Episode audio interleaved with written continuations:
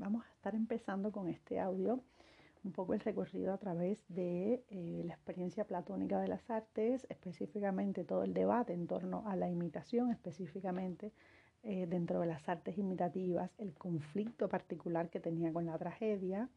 Y vamos a aterrizar también algunas ideas en torno a la experiencia de la belleza, un concepto difícil, como decía el propio Platón en sus obras, y vamos a hacer en general un recorrido que nos permita un poco ubicar en qué zonas o qué temas o en qué medida podemos diferenciarnos dentro de un contexto muy, un contexto común, un contexto compartido entre Platón y Aristóteles, cómo podemos establecer, a partir de qué principios podemos establecer las diferencias entre estos dos filósofos que constituye, como les decía al inicio de la anterior grabación, que constituye, que constituye efectivamente eh, dos maneras de observar la experiencia de las artes, de observar el mundo y que las dos indistintamente se ocupan en momentos históricos específicos. Hablábamos de la influencia de Aristóteles, por ejemplo, en la estructura cinematográfica, teatral, y yo diría que una de las influencias más poderosas que tiene Platón, mencionado anteriormente en el otro audio, es justo como eh, durante el periodo de la Edad Media, el tránsito entre ya paleocristiano, inicio de la Edad Media y, mm, en la alta y baja Edad Media, eh, la figura de Platón revive una y otra vez a través de los textos religiosos o de filósofos como Agustín de Hipona, donde eh, la concepción del mundo neoplatónica se evidencia de manera muy prototípica. En definitiva, este filósofo eh, fundador de la academia, ¿no? este espacio para el debate, para, la plática, este espacio no peripatético, aquí sí estaban sentaditos estos señores escuchando eh, los conceptos de Platón y, debatiendo entre sí, eh, es muy sintomático de estas experiencias de enseñanza, dos aspectos específicos que no quiero pasar por alto. Uno sería la práctica filosófica a través de la oralidad y a través del uso del diálogo en la práctica escrita. Estamos en la diapositiva, ahora les confirmo, en la 2. Estamos en la diapositiva número 2 del el PowerPoint perteneciente a Platón, titulado Platón. El anterior se llama Aristóteles, para que no haya confusión. Em, estamos en la diapositiva 2 y estamos reflexionando específicamente en torno a dos prácticas filosóficas muy eh, particulares de la filosofía en la academia, donde, instaurada por Platón, que es justamente la práctica del diálogo, del debate oral y de la escritura a través del, del, del diálogo escrito. Y aquí me, me repetí, pero me, para ver si me, si me entienden. La oralidad como, como experiencia hablada totalmente, en que tú comentas tus ideas, escuchas al otro, se puede establecer a partir de, de, esta, de esta conversación de manera oral, se puede establecer, digamos, un diálogo entre las partes y a partir de ahí que queden posteriormente documentos escritos. Y otra variante es la escritura a través del empleo del diálogo aunque son, están totalmente conectadas, porque no es casual que eh, Platón utilice el diálogo como una variante de escritura. E insisto con esto porque la mayoría de los filósofos modernos, la mayoría de los filósofos alemanes, escribían sus tratados eh, filosóficos o escribían filosofía, al revés, a modo tratadístico, es decir, casi que como tratado, un bloque de contenido sin, casi que sin puntos y sin comas, ¿no? El diálogo es la manera, es la mejor manera de conducir, en el caso de Platón, de conducir el conocimiento, donde pone a hablar a sus diferentes interventores, es decir, casi que reproduce lo que se debate a nivel oral en la academia, lo reproduce a nivel de textos, ¿no? Se lleva a la escritura, los diálogos escritos, y si hablaba Platón, hablaba em, Aristóteles, hablaba, bueno, Sócrates no, hablaban otros, eh, se ponía quién hablaba específicamente. Es una manera interesante y diferente de conducir el conocimiento a manera de diálogo, es mucho más potable, porque parece que estás en un debate oral dentro de la academia, ¿no? En este sentido, el diálogo oral y el diálogo escrito fueron las variantes de conducción del conocimiento filosófico platónico. Significativamente, aquello era casi que una revolución en la manera de contar y en la manera de conducir eh, el conocimiento en torno al tema que estuvieran hablando. Eh, Platón tiene textos fundamentales. A mí uno de los textos que más me gustó en, la universidad que me revisé de Platón fue el banquete.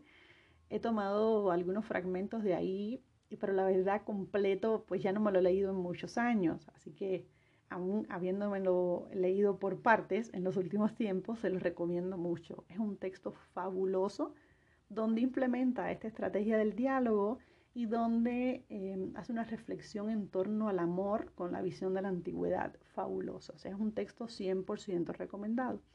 La República es un texto un poco más esquemático, con otro tipo de problemáticas, no tanto amorosa, no tanto en torno a la belleza, aunque sí toca eh, estos temas en, estos, en estos textos, en la República y en Fredo también. La discusión oral, insisto, era un principio fundamental en Platón, de modo que afirmaba, o en conexión con esto afirmaba, que las ideas eran aquellos principios primeros o superiores, ¿no? Que las ideas eh, era importante discutir a nivel oral y expresar las ideas porque a través de ellas o ellas eran síntoma de principios superiores o primeros. En este sentido, eh, en la diapositiva 4 les trazo una división interesante en torno a la concepción dualista, a esta concepción eh, casi que rota, mm, partida en dos mundos donde existe el mundo de las ideas absolutas, permanentes, y el mundo de las cosas físicas. Ahorita quiero entrar en esto a detalle, pero si pasamos a la diapositiva 3, que sería la anterior, podemos entender una buena parte de la complejidad en las interpretaciones sobre Platón, en el presente y en el pasado también. Aquellos quienes reflexionan sobre sus textos y aquellos quienes reflexionan sobre los textos de los alumnos de los alumnos de los alumnos de Platón, de Platón, transmitidos, digamos, a través de enseñanzas orales, a través de otras doctrinas, como la doctrina no escrita, eh, también constituyen un bloque diferenciador. ¿A qué me refiero con esto? Que la complejidad para entender a Platón reside en dos zonas. Si estamos eh, revisando un grupo de autores que no tanto se basan en la obra escrita tal cual por este autor, o se basan en las interpretaciones de sus alumnos, o sea, una cadena de interpretación importante. En última instancia se los estoy presentando porque Platón no es una masa única e indisoluble, sino todo lo contrario. Platón es él y sus discípulos, es lo que él escribió, cómo lo escribió y lo que pensaron y produjeron los discípulos en torno a sus propias reflexiones. De ahí, por supuesto, lo difícil que puede ser en muchos sentidos o lo, lo variable que puede ser la interpretación platónica del mundo. Dicho esto, pasamos ahora sí a la diapositiva número 4. Eh, Platón consideraba de manera muy dual el mundo. Él asumía que existía el mundo de las cosas físicas, que es el mundo donde, a donde pertenecemos nosotros en última instancia, donde él pertenecía en, la, en la antigua Grecia, que es el mundo de las cosas físicas o de las apariencias engañosas.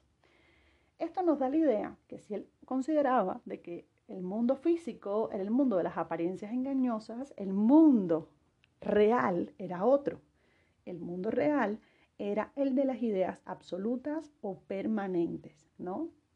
Es un mundo, vamos a poner entre comillas la palabra ideal, al que se aspira a través de la mirada interior y de los valores del hombre.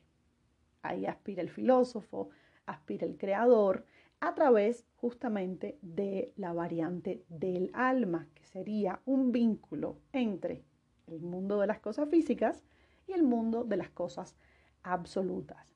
¿Por qué digo un mundo ideal? Porque ese mundo real, que es ideal para, para las personas que viven en, el mundo de las cosas físicas, es un mundo al que hay que alcanzar, al que hay que aspirar.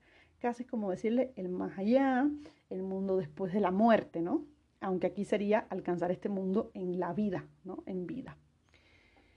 Esta división del mundo supone dos lecturas interesantes. La primera es que la realidad para Platón no existe en el universo de las cosas físicas. Lo que existe en tal universo es la apariencia.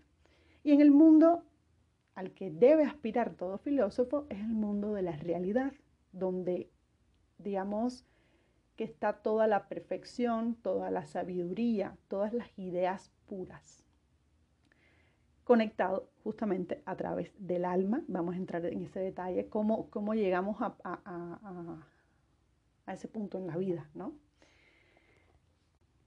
En este mundo complejísimo de las ideas absolutas también hay como una suerte de estratos. Ni siquiera pues es un mundo en masa, ¿no? Que está ahí haciendo la, la representación o la presentación de lo que está representado en las cosas físicas. En el caso de este mundo de las ideas eh, absolutas o platónicas, hay como, digamos, los principios supremos que serían el de las ideas absolutas, el del uno, por ejemplo, en mayúscula. Luego, en esa escala mm, del mundo real, estarían los números ideales, los principios supremos, em, las metaideas, ¿no? Hasta llegar, pues, a las realidades sensibles y sus reflejos. También vamos a entrar en ese detalle. Quería puntualizar esto porque es importante saber que en este esquema de ideas absolutas, este, este esquema, perdón, de ideas absolutas no quedó aquí. Esta idea, este esquema lo reproduce de algún modo Hegel, con su actualización, con su mirada muy particular eh, correspondiente a su época, por supuesto, pero que la influencia platónica está eh, permanente desde aquí para siempre hasta el presente. Incluso hay autores como eh, Gadamer, que también estudia mucho la experiencia estética del arte, que utiliza toda la doctrina platónica a partir de las enseñanzas, ¿no? Se define como un platónico a esta altura de la vida. A esta altura no, a mediados del siglo XX. Entonces, en ese complejo mundo también están esas realidades que son más bien sensibles o que se expresan o que se conectan a través de la sensibilidad, ¿no? Es decir, de algún modo, el mundo de las cosas físicas y de las ideas absolutas están medianamente conectados, pueden estar No hay que esperar a morirnos para pasar a este mundo de las ideas absolutas, sino que se experimenta en vida. Casi que la persona que experimenta las ideas absolutas y esta realidad, estaría pues ya entrando en un grado de éxtasis y de diferenciación de los demás, que serían pues las personas más vulgares. En este caso el filósofo, el creador, serían como las grandes, los grandes personajes protagónicos de este escenario ideal. Cuando pensamos en este mundo de las ideas absolutas, contrastado con el de las cosas físicas, que nos, nos retumba una y otra vez la palabra de apariencia, la palabra apariencia, lo aparente. Y nos preguntamos, si quieren pasar por favor a la siguiente diapositiva, ¿el arte está permeado por esta división del mundo también? O sea, la práctica artística, la producción de arte, ¿no? La, la, poiesis mm, más tecné. Em, ¿cómo, ¿Cómo podemos ubicar el arte en esta estructura del mundo? Pues les les comparto tres ideas fundamentales y muy sintéticas. Para Platón, el arte era apariencia, es decir, no es real. Lo real, ¿dónde está? En el mundo de las ideas, en el mundo eh, de las cosas permanentes, no de las cosas físicas.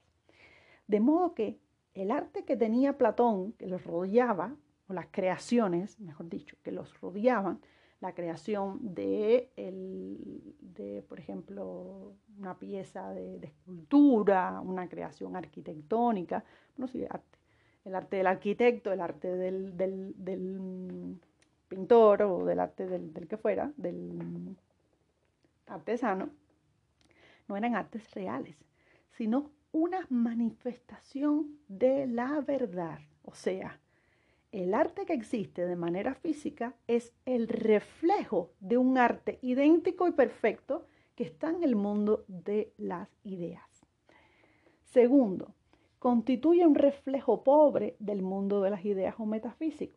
Es decir, el arte es un reflejo muy básico, muy banal de lo que está o lo que se supone que está y que existe en el mundo de las ideas. Que existe o que existió, eso también es un debate. Y el tercer punto al que quiero llegar y con el que quiero conectar con lo visto en Aristóteles. El arte imitativo, trágico y poético se ubica en un tercer grado de realidad, es decir, están a triple distancia del ser. Vamos a ver por qué. Por ello, carece de una técnica propia, ni la pintura, ni la poesía imitativa tienen un grado de conocimiento ni técnica específica. Casi que escucho a Platón irritado. Se imita cualquier cosa sin conocer su esencia. Esto es precioso, de algún modo, porque ya veremos por qué, de algún modo refutable también, y de algún modo pues ya entramos en contradicción con los principios que defiende Aristóteles, que como saben ya es posterior a Platón pero lo dimos aquí invertido para que quedara muy claro este debate entre estos dos sujetos. No quiero, no me gustaría que se confundiera, por eso les decía en los audios anteriores que me interesaba particularizar en el término de mm, poética, ¿no? Es un término que le da nombre a la obra de Aristóteles que estuvimos, sobre la que estuvimos reflexionando. Es un nombre, un término que se asocia mucho con la poesía, y que ahorita Platón está intentando eh, pues contradiscursar con él y me gustaría pues un poco que fuera quedando claro. La poética sería como una suerte de arte o técnica o arte o técnica básicamente de la composición. No sé si, si les suena muy parecida la palabra poética a la palabra poiesis. Entonces ahora yo rápidamente me voy a mover al texto de poética que tengo en físico. Permítame un segundo.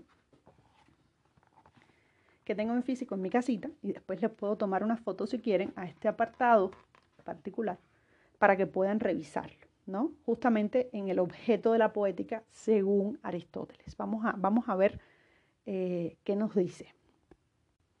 En la primera línea, Aristóteles afirma, hablemos de la poética en sí y de sus especies, de la potencia propia de cada una y de cómo es preciso construir las fábulas si se quiere que la composición poética resulte bien. Miren qué interesante y cuántas palabras complicadas en este primer paso. Él dice, hablemos de la poética en sí y de sus especies. Cuando él afirma de sus especies sería como eh, digamos, primero vamos a, primero vamos a lo primero. Antes de hablar de sus especies, quería especificarle la relación que tiene la raíz de la palabra poética con la palabra poiesis. De algún modo, poiesis y poética están conectados con la traducción al español del hacer, ¿no? Del componer algo, como, ahorita les había mencionado. Es decir, que hay diferentes especies del hacer, del componer, como dice eh, Aristóteles.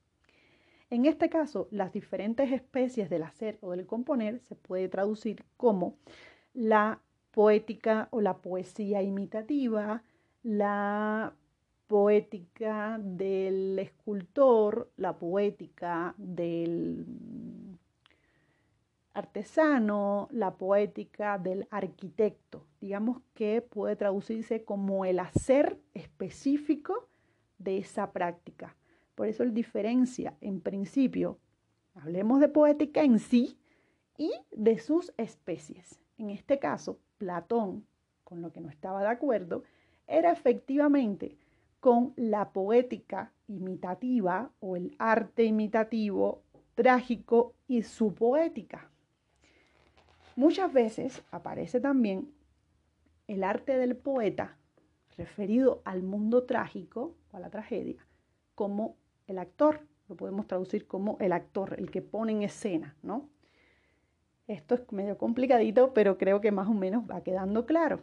Cuando Platón, en el tercer aspecto específico de la diapositiva número 5, refiere que el arte imitativo, trágico y poético se ubican en un tercer grado de realidad, puede, puede estar haciendo referencia o está haciendo referencia a la tragedia como una de las artes imitativas, con la que él estaba de acuerdo, él creía que era imitativo, eh, y específicamente, muy probablemente con la puesta en escena, es decir, la actuación, ¿no? el gesto del hacer la tragedia, que no solo remite al creador, el escritor de la tragedia, sino también a quien lo encarna, que en este caso sería el actor artista.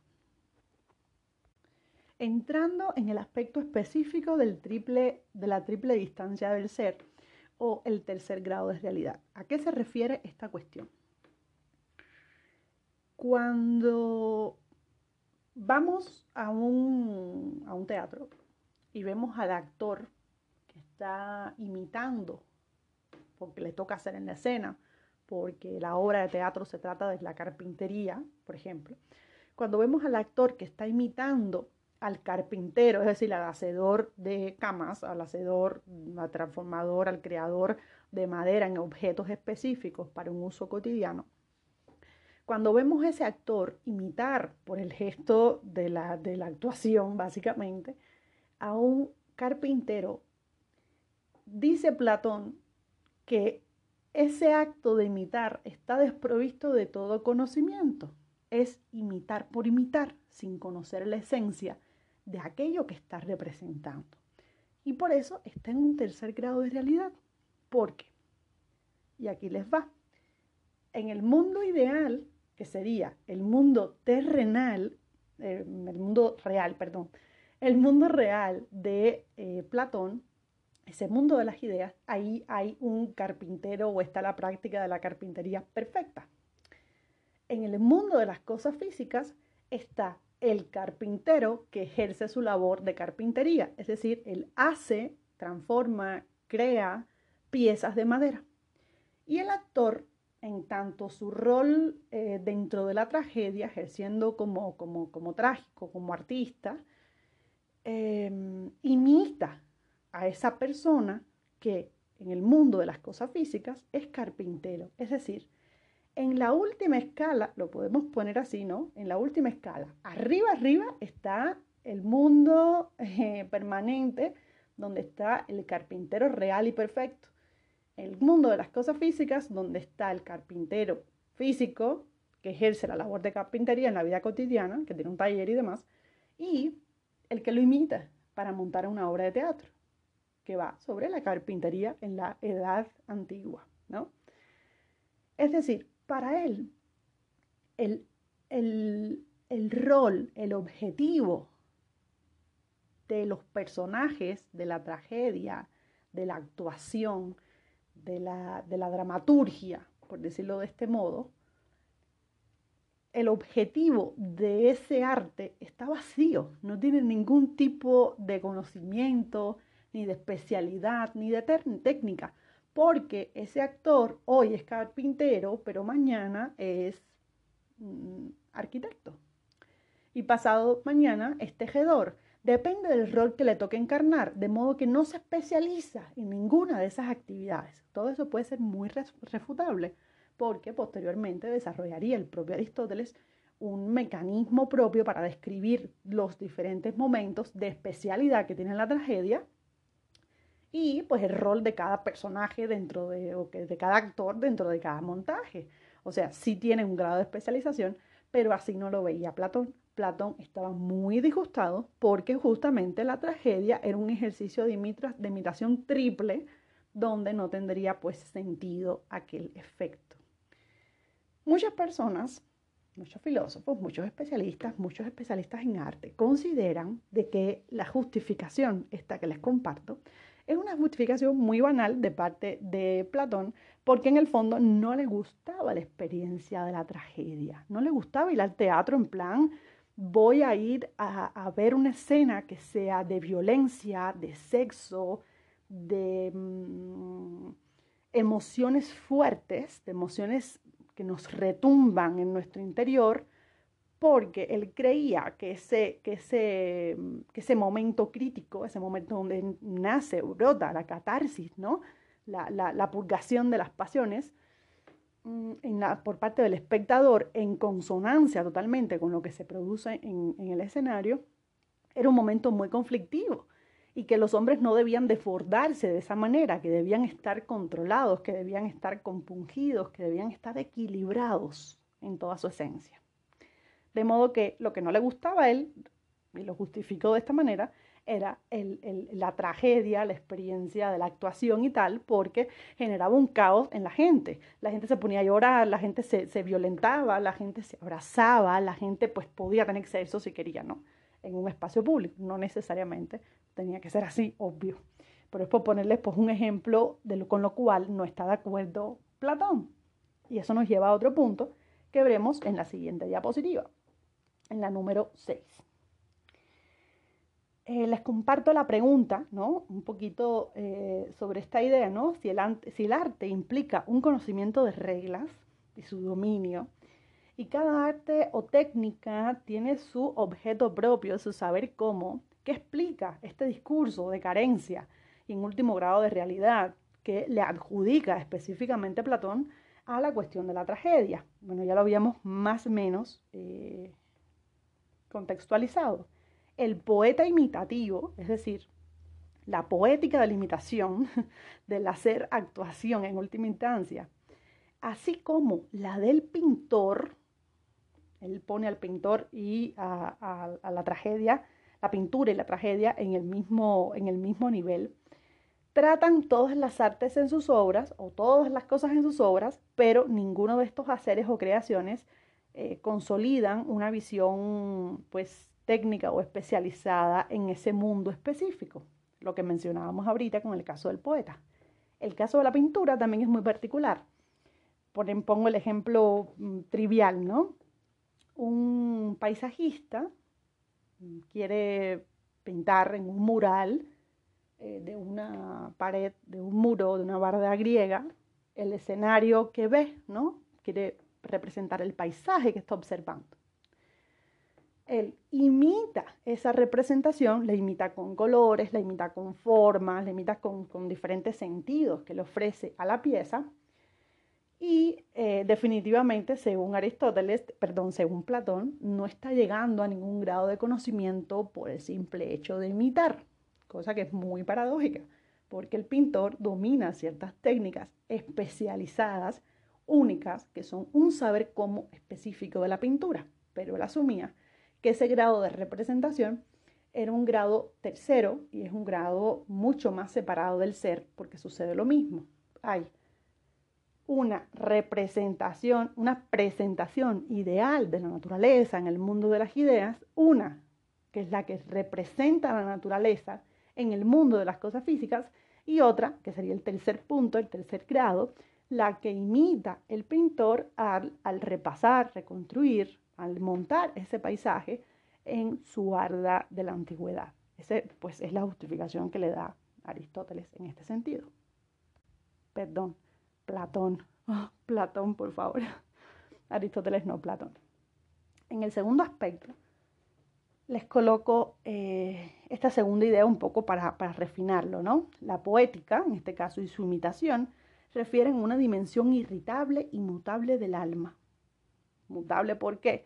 Porque justamente en un escenario los actores encarnan los diferentes estados del ser humano, como lo vimos con Aristóteles que podría ser perfectamente el amor, la pasión, la seducción, el sexo, el desborde, el odio, eh, el miedo, ¿no? Puede, puede expresar eh, los diferentes estados del alma y esa mutabilidad lo incomodaba a él ciertamente. En esa mutabilidad reside justamente el estado cambiante y no especializado que le otorga a el hecho de ser actor, de imitar todas estas cosas, probablemente sin sentirlas suficiente. Y provocando que el público se desborde.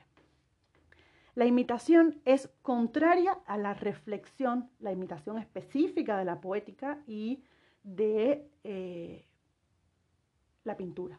Es contraria a la reflexión, la imitación llega al dolor, llega, llega a doler eh, en los otros, pero no reflexiona sobre ese dolor en el acto imitativo. O sea que Platón quería que además de producir el efecto en el otro, se reflexionara en el espacio aquel sobre eh, ese dolor. En última instancia, reflexiona sobre el dolor el público y no eh, el artista en general, porque si no sería otro tipo de montaje que no es justamente eh, compatible o no del todo compatible con el escenario o con la práctica de la tragedia o con la práctica dramática en general.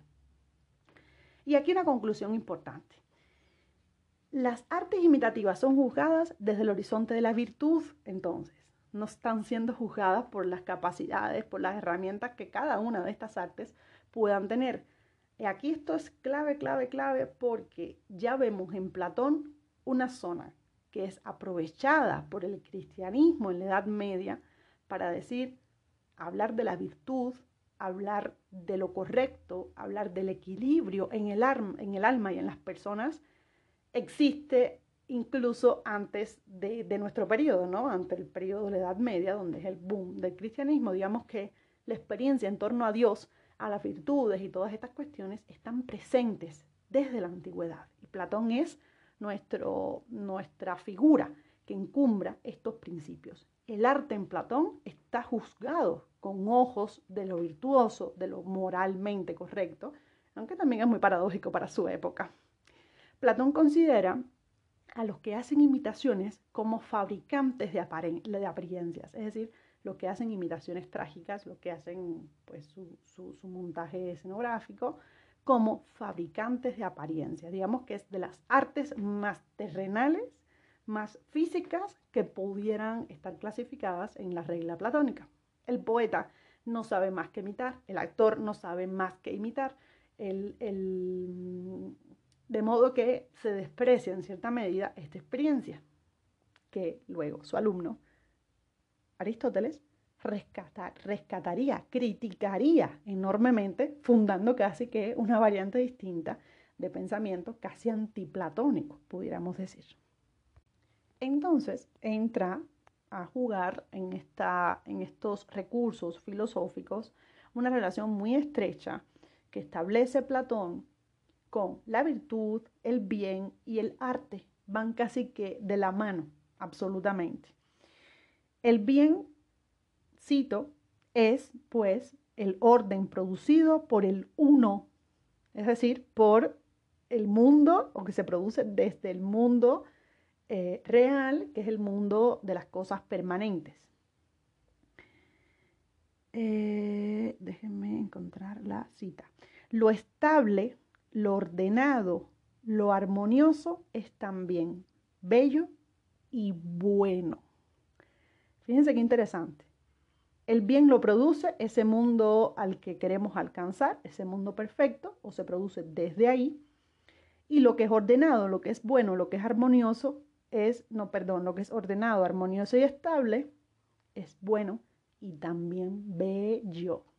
Y aquí la conexión que quería establecerles con el concepto de la belleza platónico, es un concepto que él declara desde el primer momento, creo que es en, en Fedro, declara como un concepto difícil. La belleza es algo difícil. Por supuesto, lo estás complicando, mi amor, muchísimo, porque quieres conectar la experiencia de lo bello con un bien superior, con un bien, con lo armonioso, con lo estable, con lo bueno, ¿no? no quieres la poesía imitativa, no quieres, eh, o la poética imitativa que se representa en un ágora. Usted quiere otra cosa, usted quiere equilibrio, usted quiere otros principios que no necesariamente son compatibles, como les decía, con otros principios de la época, como el caso antagónico de Aristóteles. El concepto de belleza que se los pongo en la palabrita en griego señalada como en un colorcito café en la diapositiva número 7. El concepto de la belleza, de, lo bello en Platón, no es solamente lo bello aparente, de manera obvia, porque ya lo estamos conectando con lo bueno eh, y otras cuestiones que están relacionadas con el bien. Y el bien se produce en el mundo eh, real, en el mundo perfecto, en el mundo de lo, de lo permanente, no en el mundo de las cosas físicas. Y ahí hay una analogía de lo bello con lo superior. Y la complejidad justamente reside de este concepto de, de la belleza, de lo bello, en que también bello significa justo, conveniente, bueno, proporcionado. La belleza es una imagen del bien en última instancia. Es una representación en el mundo terrenal del bien, porque está manifiesta en el último en el mundo terrenal. La belleza se puede reconocer. Si vamos al segundo punto que les pongo en letrita blanca en la diapositiva número 7, podemos decir que la belleza es visible perfectamente. Es la única de las realidades inteligibles que tiene una manifestación sensible. Se capta a través de nuestros sentidos, específicamente a través de la vista, que es el más inteligible de los sentidos y es el primer acceso que produce la experiencia estética. Esta idea está muy concreta y tiene varias palabras complicadillas en el proceso, pero es importante que entendamos que lo bello tiene su reflejo en el mundo físico y que el arte está en el mundo físico también, aunque lo bello está asociado efectivamente con la búsqueda, la aspiración de lo supremo. Tiene, digamos, su reflejo más idóneo igualmente o su, eh, modelo idóneo en el mundo de las ideas perfectos, perfectas, permanentes, perdón. La palabra, el término eh, que les pongo acompañado de realidad, que es inteligible, se traduce en el mundo clásico como conocimiento, el conocimiento más puro, o sea, que no está afectado, que no está atravesado a través de la sensibilidad o de los sentimientos. Entonces, en, en la diapositiva les combino las dos palabras porque pues así la combinaba Platón, ¿no? La única de las realidades inteligibles que tiene una manifestación sensible. Es decir, la belleza es una realidad, por tanto está en el mundo eh, no de las cosas físicas, está en el otro mundo. Pero sin embargo es inteligible. Eh, ahí está complicado. Que está en el mundo de los sentidos, o sea, que no está en el mundo de los sentidos, pero que se expresa o se manifiesta a través de lo sensible. Aquí en principio hay una, una contradicción muy fuerte. Uno, que el hecho de la realidad no pertenece al mundo físico y el hecho de que lo inteligible pertenece efectivamente al mundo de lo ideal, tampoco pertenece al mundo físico. Sin embargo, es la única de las realidades que tiene una manifestación sensible y que efectivamente se capta a través de un sentido, que es el de la vista.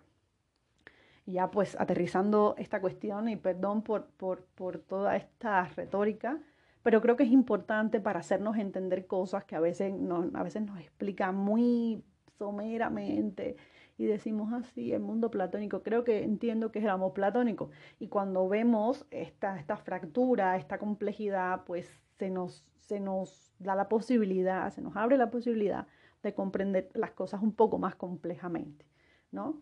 La belleza es visible, sí, a través de los sentidos, sí, aunque pertenece a una realidad inteligible. En tanto ella se manifiesta. Eso lo veremos con Hegel también, está súper interesante. Em, digamos que podemos reconocer a la persona que nos gusta, a la persona, a una persona que nos gusta y que declaramos bella en principio a través de la vista. O sea, casi que estamos en la calle, vemos a una persona interesante, que de pronto la observamos bien en toda su apariencia y creemos que puede ser una persona bella, porque nuestra vista, nuestra sensibilidad visual nos indica de que efectivamente podemos decir que es una persona que tiene determinadas proporciones y determinada estética o determinada, em, determinado determinada manera de ser aparente que, que nos gusta. Aquí la cosa se pone más interesante cuando ese, esa belleza aparente se confirma también como una belleza interior, esa belleza de la que hablamos eh, muchas veces en nuestras vidas, ¿no? Pero bueno, indiscutiblemente, reconocer que algo es bello despierta nuestra conciencia, casi que es como un caer en cuenta de que existe otro mundo, ¿no? Su constatación implica una transformación de quien lo contempla, quien la contempla. Uno queda tocado en el alma por eso. Es decir, la belleza, reconocer la belleza a través de nuestra vista, a través de nuestra sensibilidad eh, visual, implica un caer en cuenta de que, de que nuestra alma ha quedado tocada, enamorada, o que empiece a identificar otras características esenciales a lo bello, como es la transformación de la persona que reconoce que algo es bello. Si pasamos a la siguiente diapositiva, que sería en este caso la número 7, ya casi estamos terminando, la número 7, podemos decir que hay algunos elementos esenciales a la experiencia de lo bello. Quien contempla lo bello queda tocado en lo más profundo de su alma y esa sacudida, esa emoción que te da reconocer la belleza de algo o alguien es también un efecto saludable, ¿no? Permite al hombre, entre comillas, salir de sí mismo. Es un paso para la búsqueda de la perfección primigenia y original. Mire todo el rollo místico que se avienta Platón. La manifestación de la belleza despierta en el hombre el amor por lo inteligible, dando a luz el bien, la medida y el orden. Es decir, reconocer lo bello es estar un paso más allá que la mayoría, porque podemos reconocer a través de la belleza que existen cosas como el orden, lo perfecto, la medida, la luz, el bien, la salud, otras cosas que están de manera eh, idílicas en ese mundo no terrenal, en ese mundo no físico. Esta unificación del amor, el bien y la belleza produce la elevación del alma, es decir, el estar enamorado en última instancia, ¿no? Produciría la elevación del alma. El reconocer la belleza en algo o alguien es pues, un paso determinante para eh, ascender a nivel eh, terrenal, ¿no? Por eso la pregunta. Un hombre que reconoce o ama lo bello es virtuoso, en este caso vuelve a salir la, la palabra de la virtud. El hombre que ama lo bello que puedes reconocer a un cuerpo bello, ¿no? A una figura bella, una pieza bella. No llega, digamos, a un estado más grande, más, más elevado en este proceso de ascenso, en ese proceso eh, de perfección primigenia, de reconocer la perfección primigenia, hasta reconocer la belleza de las almas, que es la contemplación de la belleza en sí, que es la belleza pura, la belleza en su estado más eh, real, podemos decirlo de esta manera, ¿no? Reconocer la belleza de las almas implica al mismo tiempo engendrar, procrear, que haga florecer las virtudes verdaderas y la conexión con los dioses. Es decir, la manera más eh, terrenal que tenemos para conectar con el mundo perfecto, con el mundo inteligible es la vista que nos permite, en primer paso, observar la belleza y por tanto reconocer en ese cuerpo, en, esa persona o en ese objeto, al interior ¿no? de esa experiencia estética, lo bello eh, interno, que sería pues la belleza en sí. En este sentido, los invito a pasar a la siguiente diapositiva, la número 9.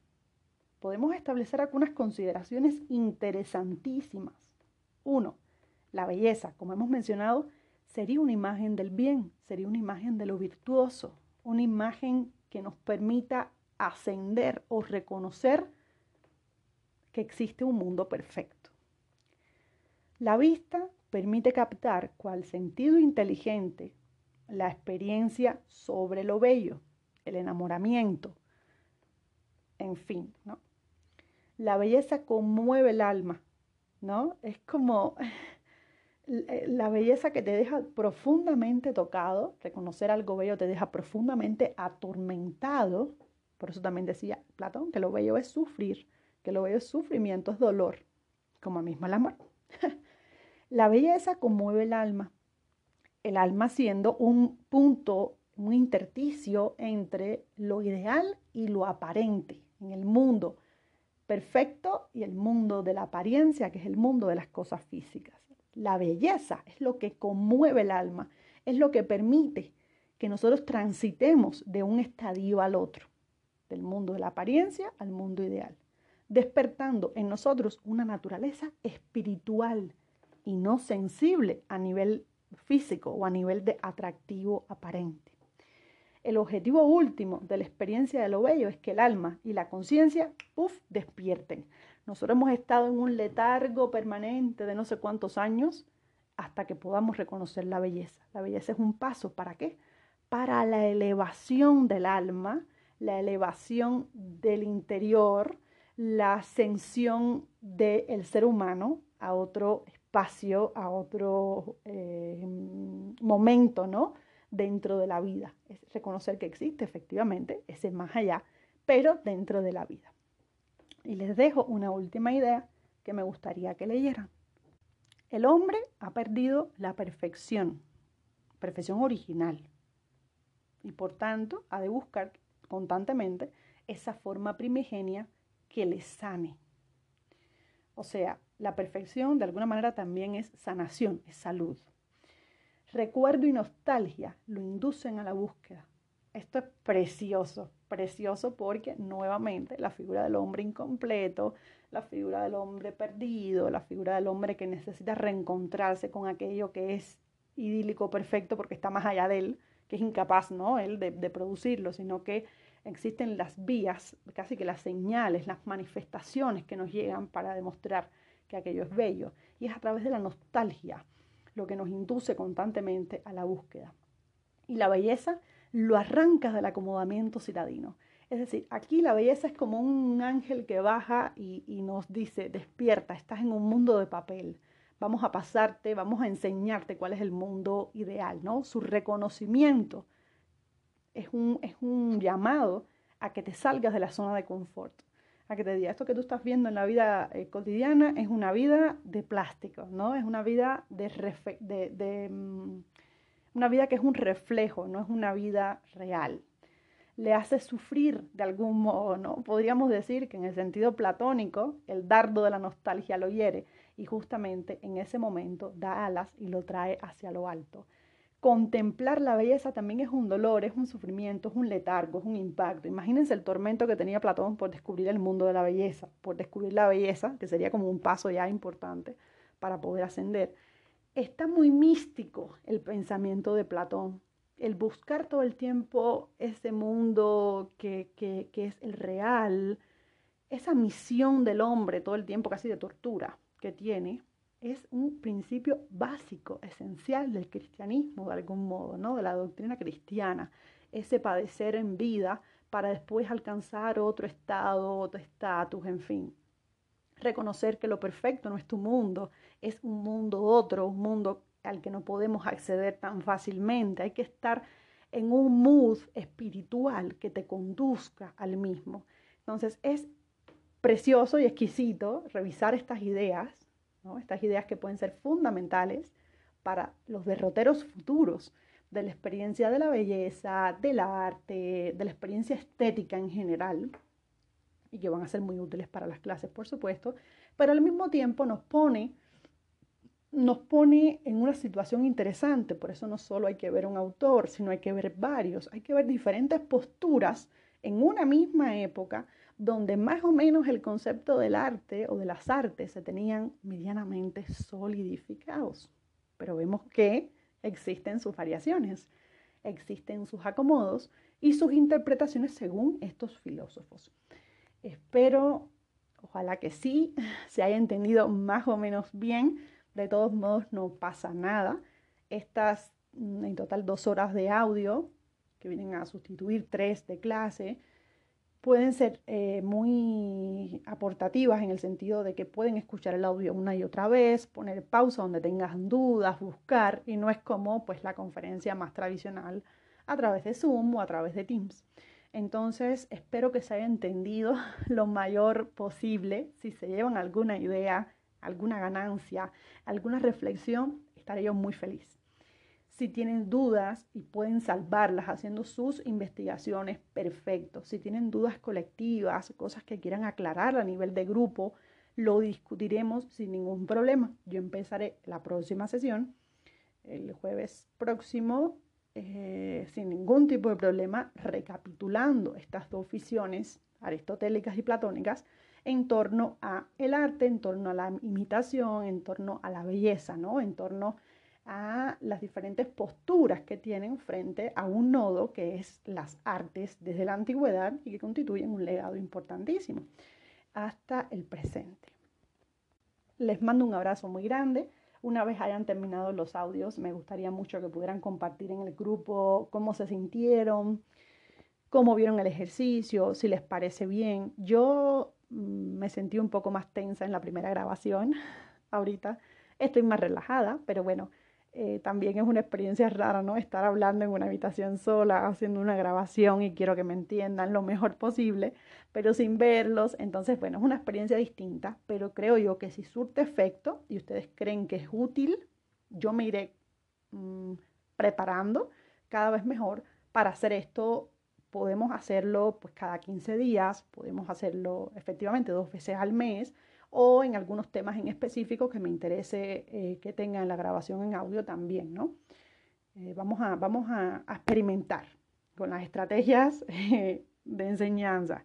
Yo estoy dispuesta y ahí ustedes me recomiendan perfectamente que hay que mejorar, que se puede potenciar, en fin, lo que les parezca bien y lo que les parezca mal también, por supuesto.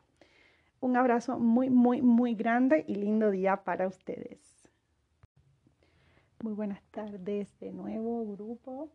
Espero hayan entendido muy bien la primera mitad de la, del encuentro de hoy de manera presencial y ahora vamos a continuar con la segunda mitad de la clase que está súper interesante. Les traigo sobre todo debates, polémicas, aspectos contrastantes para poder pensar un periodo tan complejo pero al mismo tiempo tan rico para la teoría, la historia e incluso la teología del arte. En este sentido, me gustaría que nos desplazáramos a la presentación, donde justamente la primera diapositiva que les muestro se titula Renacimientos medievales y o modernos. Me interesa em, como punto de partida para el futuro debate que tendremos como parte de la evaluación, pensar justamente la multiplicidad de significados que puede tener el término renacimiento o renacimientos, con una S al final, para pensar no solo ese periodo en el cual ubicamos a las grandes o a los grandes artistas que llamamos casi modernos, como Da Vinci, Miguel Ángel, Rafael, entre otros. Me interesa pensarlo ya conectado con una experiencia también renacentista que se encuentra justo en el corazón de la época medieval, que se encuentra en el corazón de una época que se le ha llamado, creo yo, muy desconsideradamente, la época oscura, una época de misterios, una época de penumbras, una época contraria al desarrollo.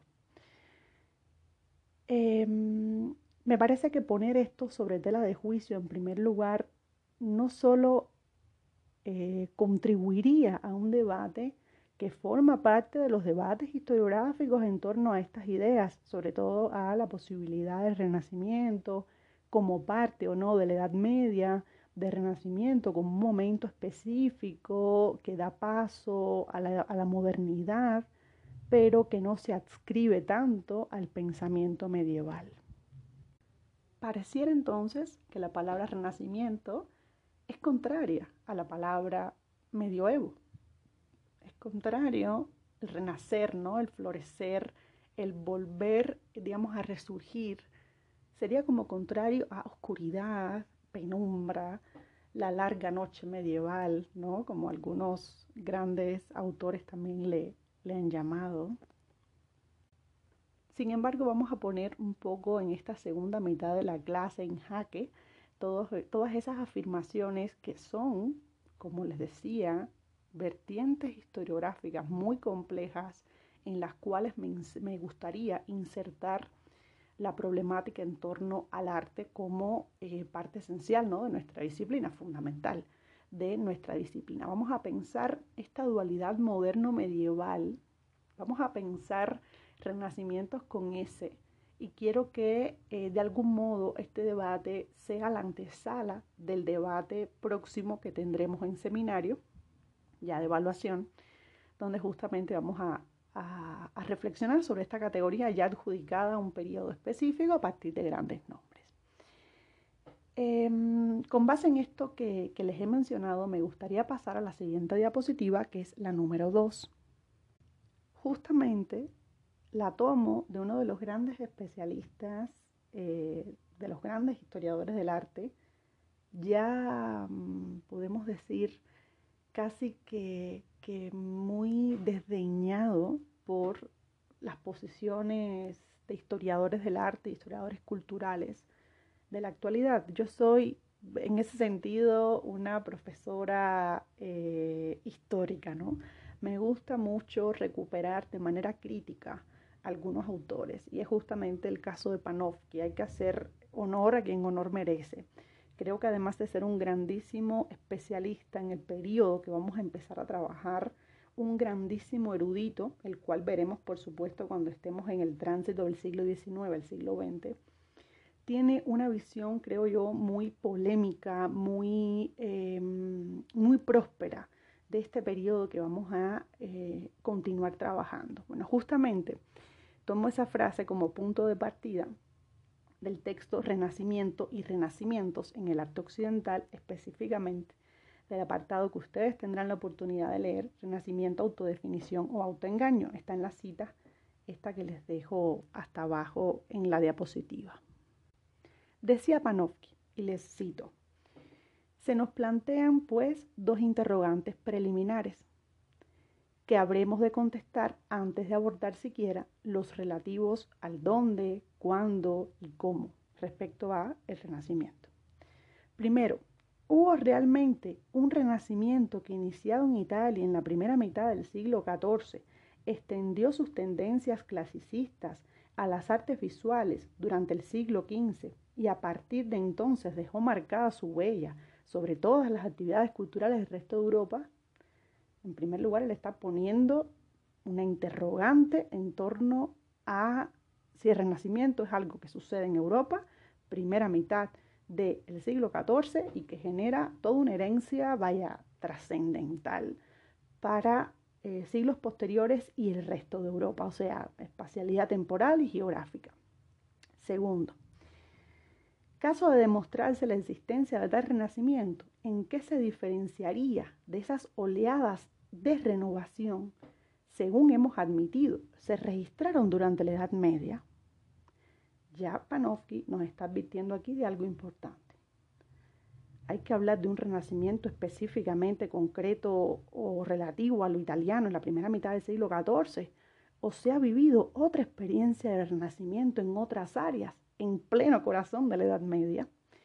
Todos estos movimientos de renovación difieren entre sí solo en su escala o también en su estructura es una pregunta. En otras palabras, es todavía permisible aislar el renacimiento con mayúscula como fenómeno único respecto del cual los diversos movimientos de renovación medievales representarían otros tantos renacimientos con minúscula. Esto es fascinante porque en un parrafito a mí me encantan pues estas ideas así eh, tan complejas puestas en palabras tan simples. Me parece precioso y de una capacidad intelectual mayúscula. Justo Panofsky va a lo que me gustaría retomar en esta sesión y me gustaría que ustedes también pensaran críticamente como alumnos que se están empezando a formar en el estudio de la historia del arte y la historia del arte en todas sus variantes, incluyendo historia cultural, teoría del arte, estética, etc. Esta materia tiene ese cúmulo particular que podemos mirar en varias direcciones para poder formarnos en la complejidad propia de la disciplina, ¿no? Parecerá simple, pero no lo es tanto.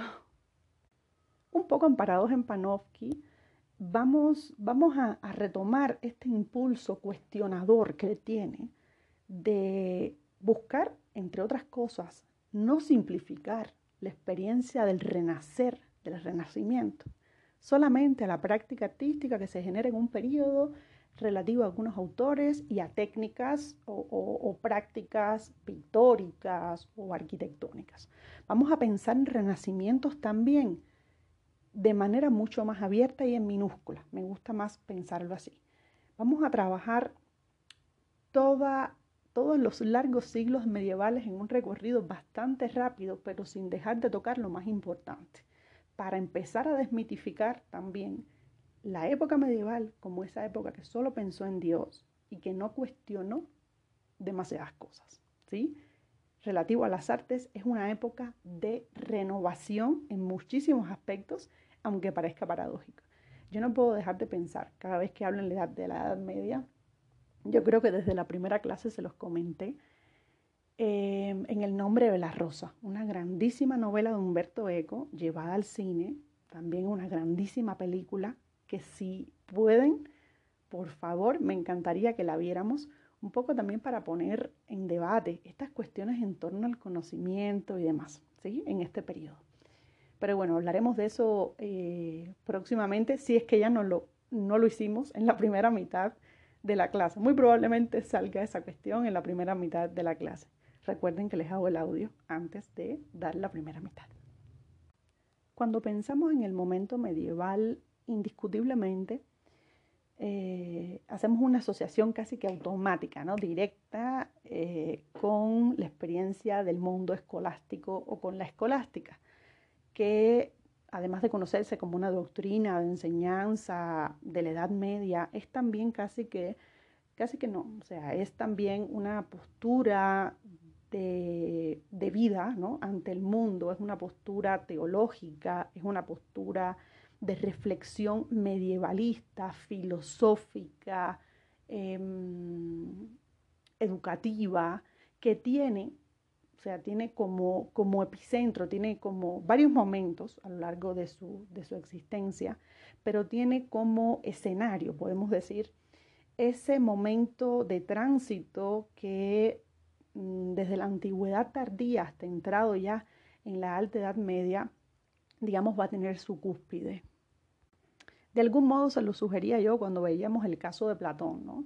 Como un autor eh, de la antigüedad es retomado con, planteamientos neoplatónicos, a veces muy distantes de lo que Platón en sí decía, pero a partir de sus eh, herederos, de toda la doctrina que lega, de toda la experiencia oral también de, sus, de su filosofía, eh, veíamos cómo eh, esta figura se retoma en el momento medieval justamente para poder afirmar la existencia o el reconocimiento desde eh, antes de nuestra era de la existencia de un mundo ideal, un mundo casi que se simplifica o se relaciona con el uno de Plotino o eh, con, el todo, ese mundo que es totalmente mm, antirreal, antifísico, que es un mundo ideal, ¿no?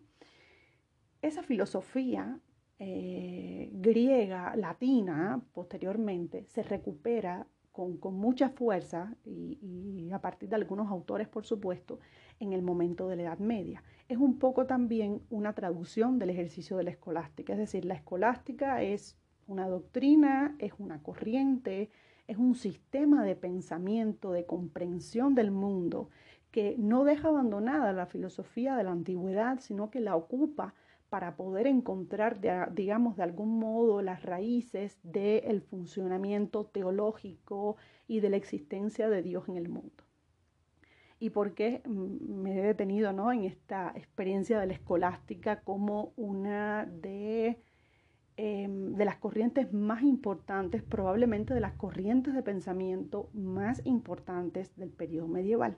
Bueno, porque algunos de los autores que vamos a mencionar ahorita y de los debates se dan justamente en el momento escolástico, que ya les digo, tienen periodos específicos, se le llama también alta escolástica o escolástica tardía al momento posterior y ese es específicamente el que más me va interesando.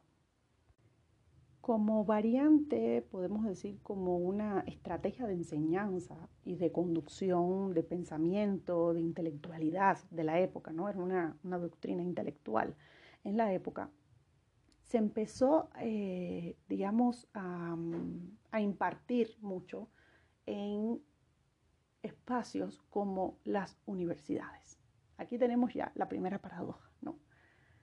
Las universidades, ese espacio de conocimiento expandido, ese espacio que nos legó la Edad Media hasta el presente, surgen justamente en el momento llamado oscuro de, eh, del mundo, ¿no? Justamente en el corazón de la Edad Media surge la universidad.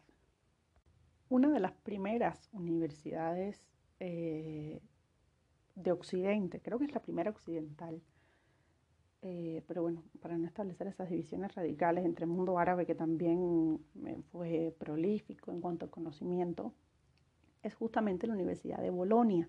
Ya después tenemos otra cadena grandísima de universidades, pero en este momento Bolonia está fundada en el año 1000, a finales del año, eh, creo que es 1000, 1080. Eh, Ahorita les rectifico la fecha para, para estar segura.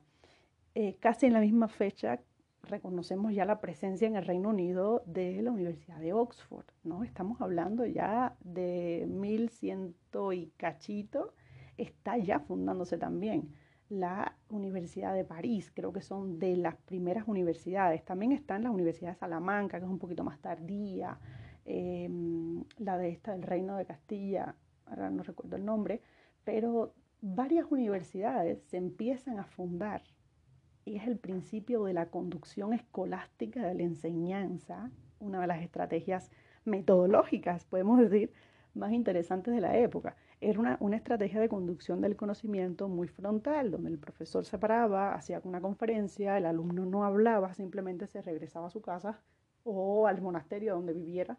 Bueno, al monasterio no, eh, se regresaba, pues y punto de final. O sea, las dudas te las tenías que aclarar tú en la medida de lo posible, la participación del alumno, ¿no? La, didáctica en ese proceso eh, no era muy moderna, que digamos, ¿no? Era un conocimiento bastante frontal, donde el profesor dictaba cátedra sobre el tema específico que fuera, fuera de religión, fuera de leyes, eh, fuera del tema que, que, estuvieras aconteciendo en ese momento, porque también todas las carreras no existían en principio. Aunque básicamente las artes que habíamos mencionado de la antigüedad estuvieron bastante em, estratificadas en el sentido de la enseñanza, ¿no? Las, llamadas artes liberales que habíamos visto eran parte de la, de la enseñanza universitaria, la aritmética, eh, la matemática, la geometría, la música, eran parte de la enseñanza en definitiva.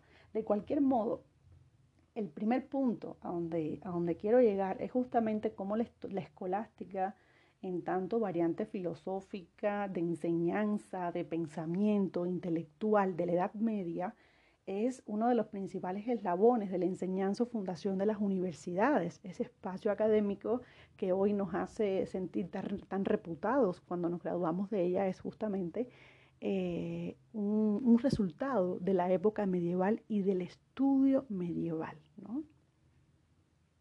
En la diapositiva número 3 nos encontramos con eh, algunos puntitos que les he puesto para sistematizar sobre todo el pensamiento escolástico, es decir, el pensamiento medieval alrededor del siglo XIV, todo esto es de nuestra era, por supuesto.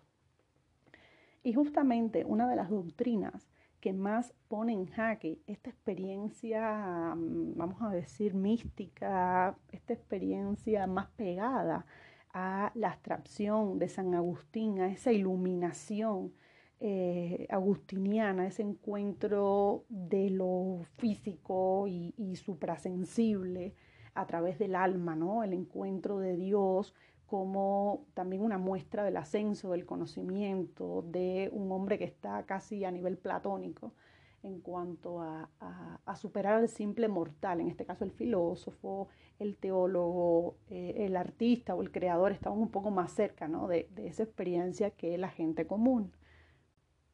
En este proceso tiene lugar en el siglo XIV eh, aproximadamente, tiene lugar una de las manifestaciones, creo yo, que más pone en jaque, que más hace temblar, ¿no? El terreno más o menos fomentado de la experiencia de Dios más tradicional.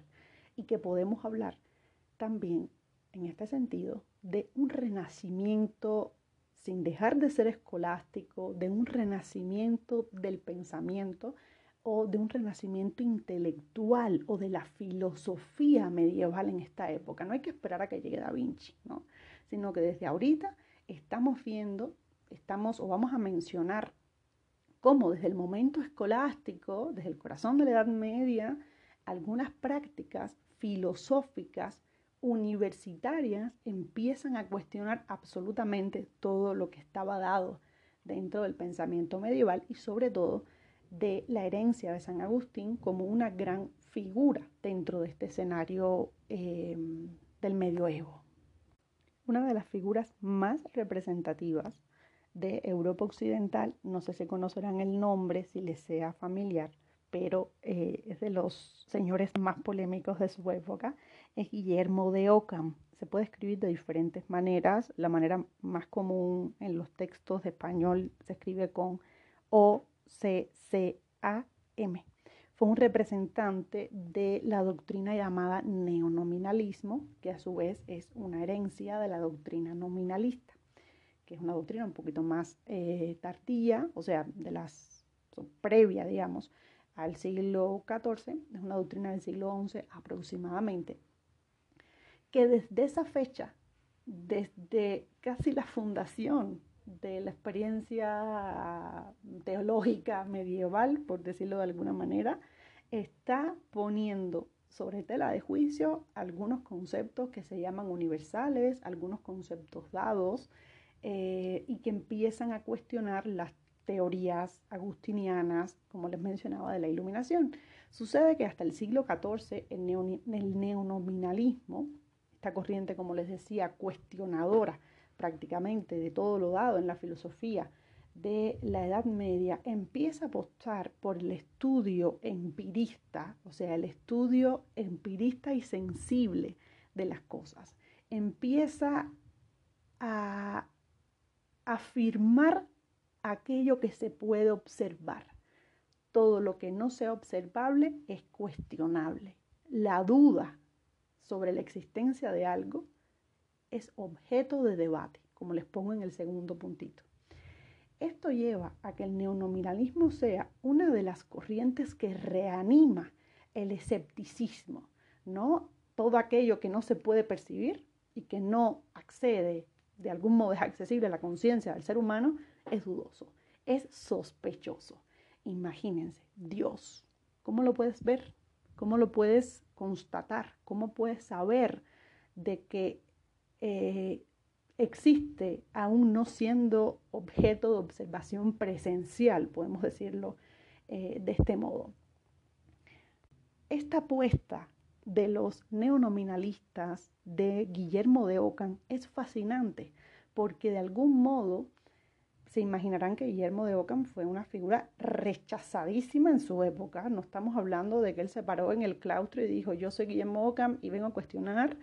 Y todo el mundo dijo, sí, hacemos Team Ockham y todo chévere. No, eso fue un problema. Ese señor fue perseguidísimo.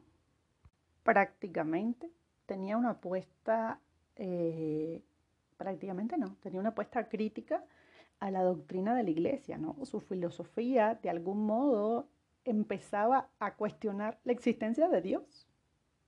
Y para colmo, él es formado como, como franciscano. Ahí les dejo después en la próxima diapositiva un detallito al respecto.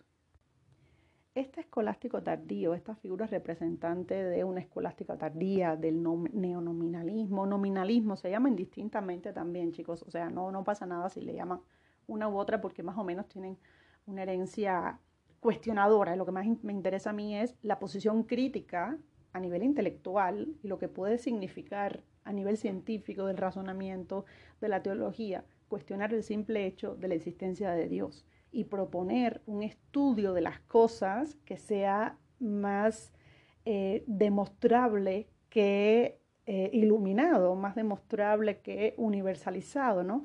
Empezó a concentrarse también en las cosas particulares. Ahora que menciono esto del universalizado. Les quiero leer, déjenme localizar la página, les quiero leer en el texto que les he compartido estas dos últimas sesiones de Historia de la Estética, un fragmento donde justamente ocupan la figura de Ockham como punto de referencia para eh, proponer una variante, digamos, crítica dentro de la Edad Media, que forma parte de la Edad Media, porque ninguno de estos personajes dejaron de creer en Dios, simplemente empezaron a fragmentar ese sistema de creencias, entre ellos Ockham, como uno de, los, de las figuras más eh, descollantes. Dice, según Ockham, los conceptos universalia, o sea, entre comillas, mm, bueno, sí, los universalia o conceptos, no existen en realidad, solo se dan en el intelecto del hombre y como medios auxiliares de la comunicación. La acentuación del individuo y de la cosa particular es aún mayor, mayor en Ockham, siendo el único fundamento de su teoría del conocimiento. Esto es muy interesante. Es decir, que los grandes conceptos universales dados como Dios, la naturaleza y estas cuestiones empiezan a ponerse en duda. Interesa más lo particular que lo universal en la concepción de Ockham, que es muy diferente a la escolástica o la primera escolástica o la alta escolástica. Ockham afirmaba, según continúa en el texto, em, el saber cómo una conciencia de la existencia del objeto observado, nuevamente la pregunta, ¿cómo observar a Dios de algún modo? La experiencia abstracta se reduce a las imágenes de la fantasía y a los recuerdos almacenados en el cerebro. Qué fuerte. De modo que sacar, digamos, mm, de manera abstracta totalmente, conclusiones sobre un conocimiento es imposible. O sea, es prácticamente imposible.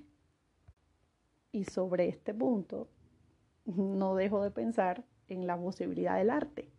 Un arte que ha estado totalmente ligado a la experiencia religiosa, un arte que incluso, como vimos en la primera mitad de la clase, estuvo cuestionado que si los neoplatónicos, que si aquellos mm, donde no se podía relacionar la, experiencia creativa em, relativa a Dios o incluso de la belleza, en fin, todas estas cuestiones son súper interesantes. En el caso de Ockham, la belleza em, no es entendida, digamos, como algo real o trascendente, o sea, ni, de un lado ni del otro, sino como, como algo presente en eso que existe de manera particular.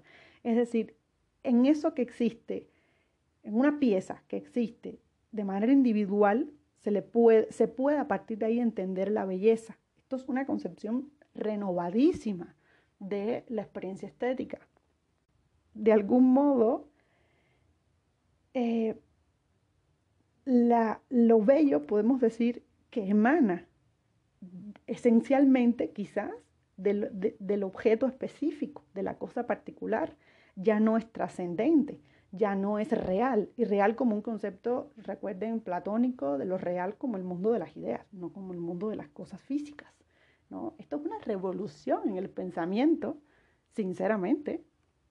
Entonces, ante este panorama, si pasamos a la siguiente diapositiva, la diapositiva número 4, podemos, además de, de proponer algunas preguntas respecto a este tema, podemos decir, de algún modo, que el impacto del neonominalismo, más allá de que fuera una corriente que en su época estuvo muy eh, perseguida, podemos decirlo de esta manera, porque lo más paradójico es que nace del seno em, religioso, porque son, este señor es franciscano, y una buena parte de los nominalistas, neonominalistas, vienen de una herencia religiosa, o sea, se empieza a cuestionar em, ideas dadas sobre la naturaleza de Dios, sobre la naturaleza de las cosas, de la belleza, en fin, se empieza a cuestionar desde adentro. No es que venga un escéptico desde afuera que heredó su doctrina de la antigüedad y empezó a especular. Es que nace dentro de la escolástica como disciplina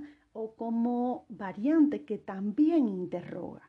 Digamos que el impacto del neonominalismo, que es básicamente una doctrina filosófica crítica, es aquella doctrina que eh, desde dentro del pensamiento religioso empieza a pensar ya no en los universales, o sea, en, lo total del pensamiento de la época, sino en lo particular. Es decir, que se concreta en otros problemas, que va a, a otros problemas que habían sido generalizados, como la creencia en Dios, la idea de que el mundo tenía pues una, una, posición o un funcionamiento y las leyes, por supuesto, de la vida se regían por ese funcionamiento, ¿no? Entonces, sucede que no solo impacta esta vertiente eh, filosófica, no impacta tanto en su época como, en, como unos dos siglos después, sea, del, del nominarismo surgen o están ancladas muchísimas de las, de las posiciones de autores en el Renacimiento.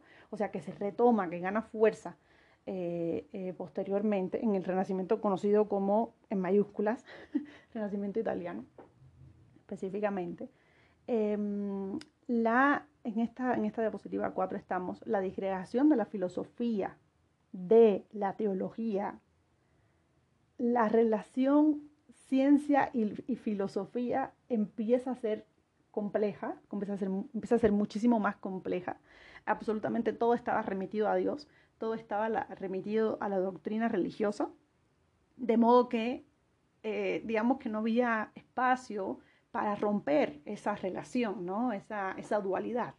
En este sentido, y a partir del siglo XIV, empiezan a proponerse que desde la ciencia y desde la filosofía nada se puede decir o afirmar sobre Dios.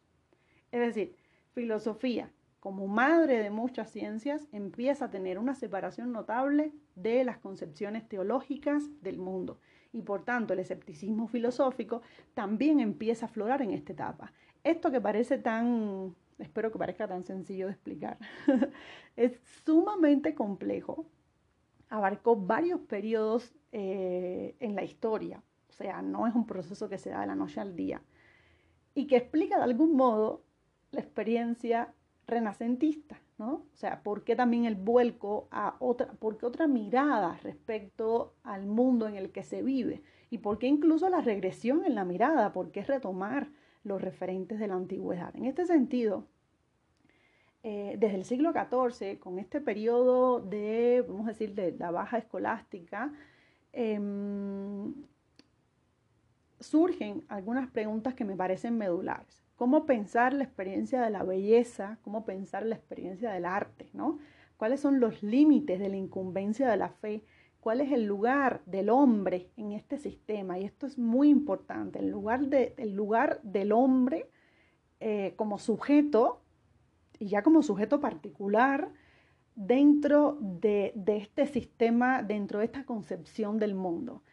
Eh, yo mm, las preguntas que les propongo son parte de las miles de dudas que me ha generado este periodo. Es un periodo precioso, eh, pero no deja de ser complejo igualmente. No hay una respuesta, sino que hay múltiples a partir de los autores que veamos. En este caso les quise tomar el ejemplo de Ockham, porque fíjense que también Fíjense la intertextualidad que hay aquí también al respecto. Creo que si, si nos remitimos a una película como El nombre de las rosas, me parece que, o la novela, em, el ambiente en el que, en el, el ambiente que se recrea en ese, en ese entonces es justamente el ambiente donde vive Guillermo de Ockham, ¿no? O Guillermo Ockham. O sea que está muy conectado, es una película también muy contestataria en muchos aspectos y si la ven ya me dirán en qué aspectos consideran ustedes que es contestataria, porque eh, justo esa, eh, el trauma en torno al conocimiento, al que se sepa, ¿no? la, la información sobre el mundo, que, que salga a la luz la, la forma de vida del pasado, que era tan lujuriosa a, los ojos de, los frailes, cosa que puede ser muy paradójica con todo lo que se ve en esa película. Pero bueno, en definitiva es muy interesante eh, observar estos años en los que vive Ockham, alrededor de 1300, em, cómo efectivamente empieza a temblar el terreno asentado del pensamiento medieval más tradicional. La herencia de un escolástico como un escolástico, un medieval, aquí pueden ser sinónimos todas estas palabras, o un revolucionario, o un renacentista como Ockham, de hecho podemos leerlo como, un, como una figura renacentista a nivel intelectual, no solo a nivel creativo, porque no era artista, sino que era pues un pensador. Em, esta herencia ocamiana, podemos decir, por eso les decía en su época muy odiado, pero después es retomado en más de un sentido. ¿no? La experiencia sensualista, ¿no? el, sensualismo que vemos posteriormente, siglos después, hacia el siglo XVIII, es parte de el empuje que le dieron los neonominalistas en estas fechas a las teorías del conocimiento, ¿no? Las teorías de la percepción, todas esas cuestiones son de algún modo una anticipación de Ockham a la filosofía que pasa a ser parte de la filosofía del arte.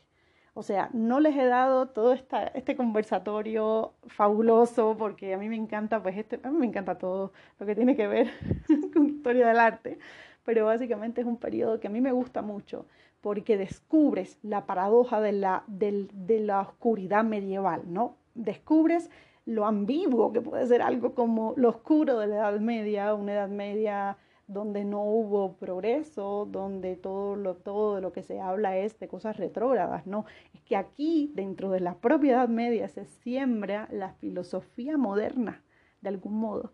Aquí tenemos las semillitas de los renacimientos con mayúscula a nivel artístico y también tenemos las semillitas de los sensualistas, de mm, la anticipación en cuanto a la percepción el siglo XVIII, en fin, vamos a ver un poco de los sensualistas más bien, ya cuando eh, avancemos un poco más en el curso, de modo que podemos aterrizar, podremos aterrizar algunas de estas cuestiones que todavía quedan aquí puestas eh, de manera muy sencilla, después podremos llevarla más a un terreno expandido. La razón, otra, otra de, las, de los aspectos más importantes, ¿no? Los racionalistas, la concepción racionalista del mundo, em, no necesariamente se explica a través de Dios. Ockham es uno de los de las principales figuras que decide romper con, esa, con ese principio eh, de, conocimiento no nociológico. De algún modo, eh, como les decía, nada se puede decir sobre la existencia de Dios desde la ciencia o desde la filosofía, como la matemática o la, física. O sea, son cosas separadas. Aquí empieza una separación importante en, en cuanto a las competencias de la fe y a las competencias de la razón. Esto es fabuloso. Insistía en la inutilidad de la propuesta de Tomás de Aquino decía, aquí no es, yo, yo me encuentro con mi alma y ese tipo de cosas y la iluminación y me llega a través de un, no, él consideraba aquello como una inutilidad porque no parten de premisas lógico-científicas. Imagínense, estamos hablando del siglo XIV. Bueno, de un hombre que nació a finales de 1200 y, y muere pues ya en 1300. En ese tránsito tenemos un adelantado en el pensamiento, podemos decir crítico prácticamente, dentro de la experiencia, em, no deja de ser medievalista.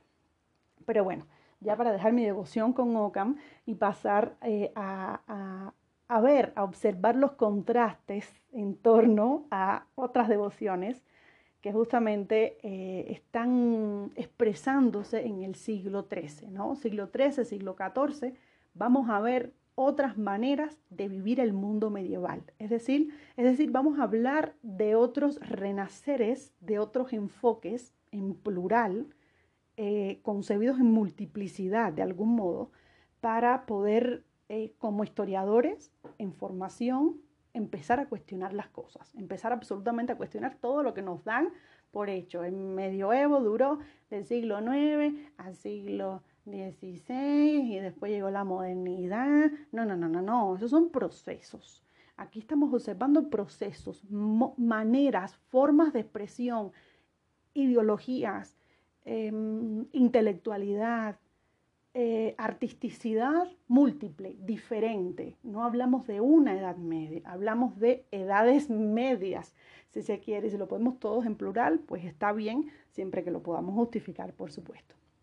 En la diapositiva número 5 les comparto lo que yo creo que puede entrar muy en contraste con esta lógica previa que puede leerse bajo los códigos racionalistas de algún modo. Y justamente les traigo algunas obras, una de ellas, o sea, uno de los autores que más me gusta a mí de este periodo, y perdonen mi em, mala pronunciación, es eh, Roger, eh, Roger van der Weyden.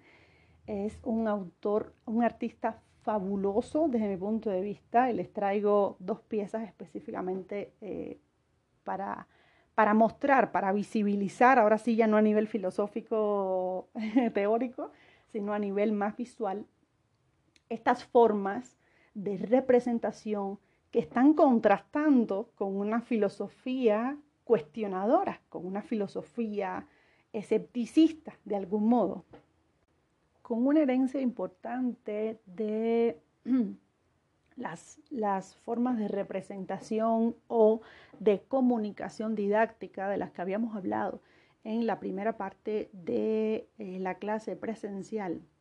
Me interesaba recuperar ideas fundamentales de algunos autores, algunos son filólogos como, como el caso de Auerbach, me cuesta muchísimo trabajo también pronunciar su nombre, de este alemán eh, filólogo, mm, filósofo de algún modo, que em, entra también en contraste con las perspectivas de Han Belting, quien es también un grandísimo especialista em, de este periodo y que me interesaba recuperar de algún modo, o sea, son dos autores más o menos actuales que están pensando eh, la experiencia estética de este periodo, ¿no? Las formas de representación en torno al siglo III, que están, al XIII, perdón, que están muy conectadas con la función didáctica del arte, la función didáctica, didáctico-religiosa del arte en este periodo. Pensar este sistema de representación práctico, incluso en contraste con las doctrinas intelectuales que veíamos ahorita, conocido a nivel estético también como el llamado teatro pedagógico, estético y filológico, como teatro pedagógico que busca, eh, bajo un sistema de códigos específicos, de significados, de identificación y de semejanza. Semejanza aquí se traduce también como la experiencia eh, espiritual, de hacer como, como casi que la catarsis con la experiencia espiritual que se muestra en la imagen, es decir, si, mm, Jesús está padeciendo eh, en la cruz, si la madre está sufriendo, si Magdalena también está sufriendo, ese proceso de experiencia espiritual que te hace conectar casi como de forma, casi como una catarsis, de algún modo se traduce en este lenguaje eh, filológico y estético como la semejanza, ¿no? en el proceso de identificación casi de compartir el mismo dolor que Jesús en la cruz, el mismo padecimiento ¿no? de, de, mm, de, este Señor y de absolutamente pues, todas las personas que, creían en Él. Em, el teatro pedagógico se traduce en este periodo a partir del siglo XIII, un momento álgido, importantísimo, em, de manifestación de estas prácticas, como un ejercicio que busca constantemente la recepción por parte del espectador. ¿no? Aquí Hans Belting rescata nuevamente la palabra mímesis, la acción mimética que se genera a través de la imagen, el deseo mimético también del espectador, y lo traduce igualmente con una palabra fabulosa que es tableau vivant, que viene a ser como casi ese cuadro representado de manera explícita, de manera doliente, donde tú efectivamente terminas casi padeciendo, sufriendo, terminas eh, viviendo, experimentando a través de la semejanza, de esa identificación espiritual eh, con la persona o el personaje doliente, en este caso la figura pues, de Jesús. Mientras por un lado se estaba especulando, se estaba intentando socavar de algún modo o se estaba intentando proponer otras formas, otras concepciones de em, el pensamiento filosófico, como el caso de Ockham, por otro lado, las manifestaciones artísticas están todavía muy ancladas a la experiencia trágico, espiritual, eh, de identificación mimética con la imagen representada. Creo que eh, Van der Weyden viene a ser como un grandísimo representante de estas pasiones de Cristo, de eh, casi que una antesala del sufrimiento de la madre, de, de María, en este proceso. Si pasamos a la siguiente obra, es una de las, para mí, una de las grandes, más grandes obras dentro de la historia del arte, por lo menos del arte occidental.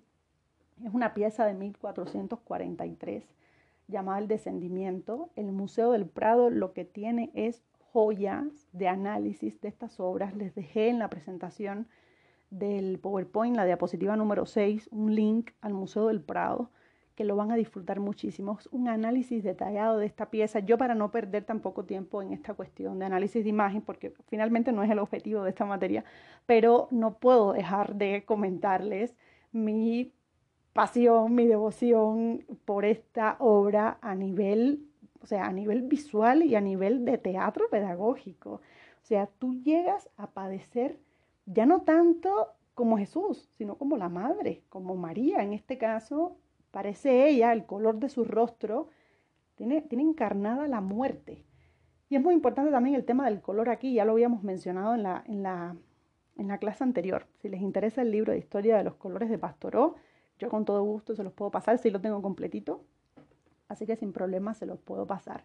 Tanto es el padecer que muchos autores han interpretado esta, esta mm, casi que el marco de la obra como un ataúd, Casi que los personajes no caben dentro de este enmarcado que pareciera estar sofocando a todos los personajes. Tiene un nivel, la composición, todo el discurso del color, eh, las posiciones de los personajes fabulosa y creo que es uno de los más grandes representantes para mí de cómo, a pesar de que a nivel filosófico, en algunos espacios como eh, Inglaterra o Francia, que es donde principalmente está fluyendo la doctrina de Ockham, a pesar de eso, a nivel práctico, a nivel efectivo, a nivel artístico, todavía se está viviendo la eh, la, pasión, la pasión de Cristo y todavía se está viviendo la honda piedad, como les pongo en la diapositiva número 7, si quieren pasar,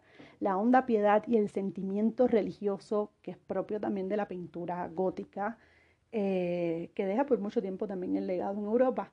Y eh, pienso sobre todo en los Países Bajos, bueno, en la actual zona de, de los Países Bajos, Flandes, donde se desarrolla otro renacimiento, ¿no? Ahí podemos hablar nuevamente de otro renacimiento en un periodo interesantísimo también, que lo podemos discutir perfectamente en la próxima clase cuando hagamos una retroalimentación de, esta, de, esta, de este material en particular.